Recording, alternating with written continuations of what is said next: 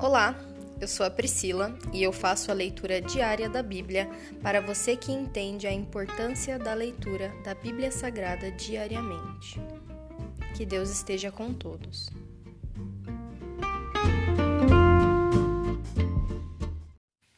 Ouça agora o capítulo 20 do livro de 2 Samuel. A rebelião de Seba. Estava ali por acaso um homem perverso chamado Seba, filho de Becri, da tribo de Benjamim. Seba tocou a trombeta e começou a gritar: Abaixo a dinastia de Davi. O filho de Jessé nada tem a nos oferecer. Vamos, homens de Israel, todos de volta para casa.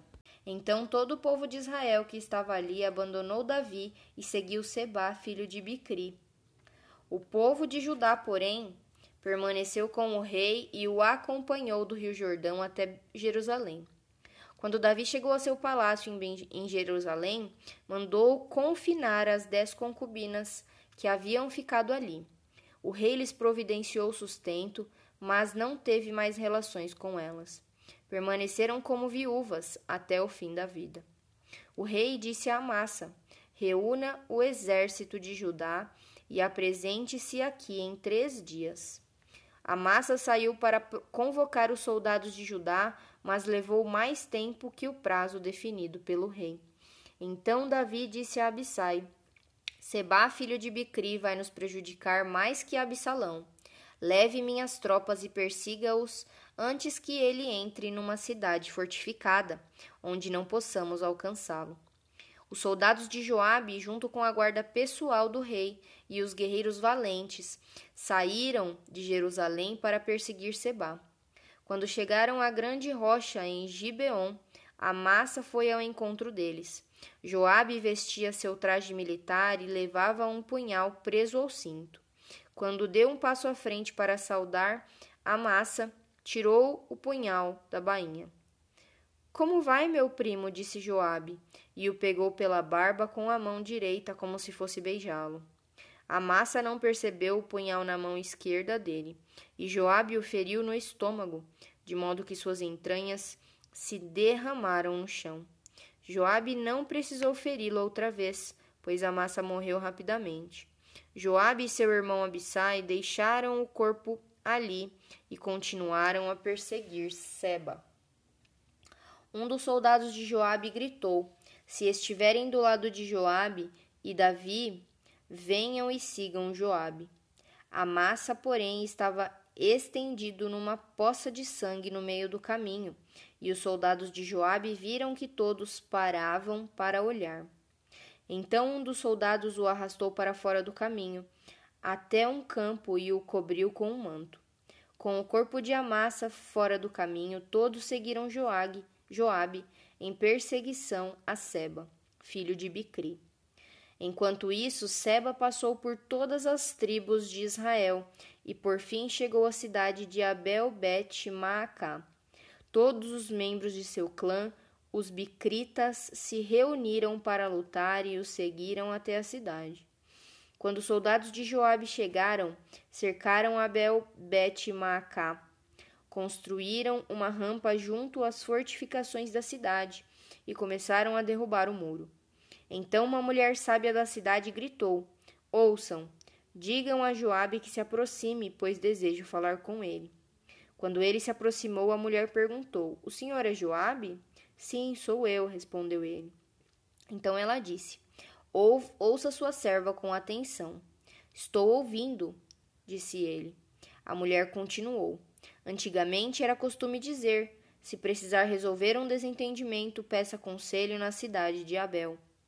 Somos pacíficos e fiéis em Israel, mas o Senhor está prestes a destruir uma cidade importante de nossa terra. Por que deseja destruir aquilo que pertence ao Senhor? De maneira nenhuma, respondeu Joabe. Não quero arruinar nem destruir sua cidade. Não é essa a minha intenção. Quero apenas capturar um homem chamado Seba, filho de Bicri, da região montanhosa de Efraim, que se rebelou contra o rei Davi. Se vocês o entregarem para mim, deixarei a cidade em paz. Está bem, respondeu a mulher. Jogaremos a cabeça dele para você por cima do muro. Então a mulher levou o seu bom conselho até o povo. Eles cortaram a cabeça de Seba e a jogaram para Joabe. Ele tocou a trombeta e seus soldados se retiraram da cidade. Todos voltaram para suas casas e Joabe voltou para o rei em Jerusalém. Joabe era o comandante de todo o exército de Israel.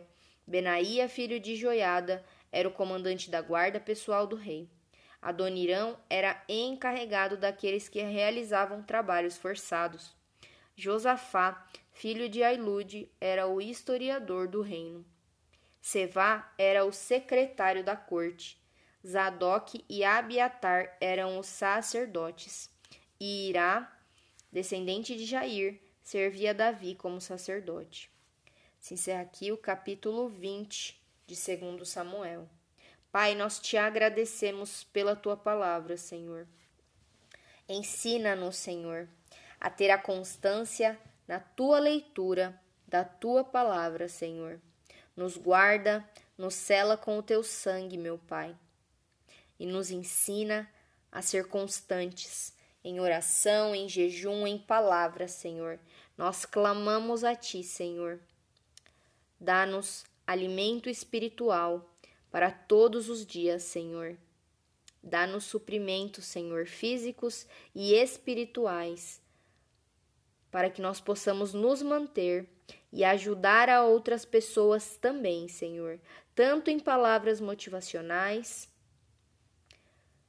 palavras de ânimo e também com coisas físicas, com mantimentos, de todas as formas, Senhor, que nós possamos ser supridos, pois o Senhor é o Deus que não nos deixa faltar nada o Senhor nos abençoa conforme a tua bondade, Senhor, e a tua bondade é infinita. A tua vontade para nós é boa, perfeita e agradável. Nós confiamos em ti, Pai. Essa é a minha oração. E eu te agradeço, Pai. Te agradeço, te agradeço. Essa é a minha oração, em nome de Jesus. Amém.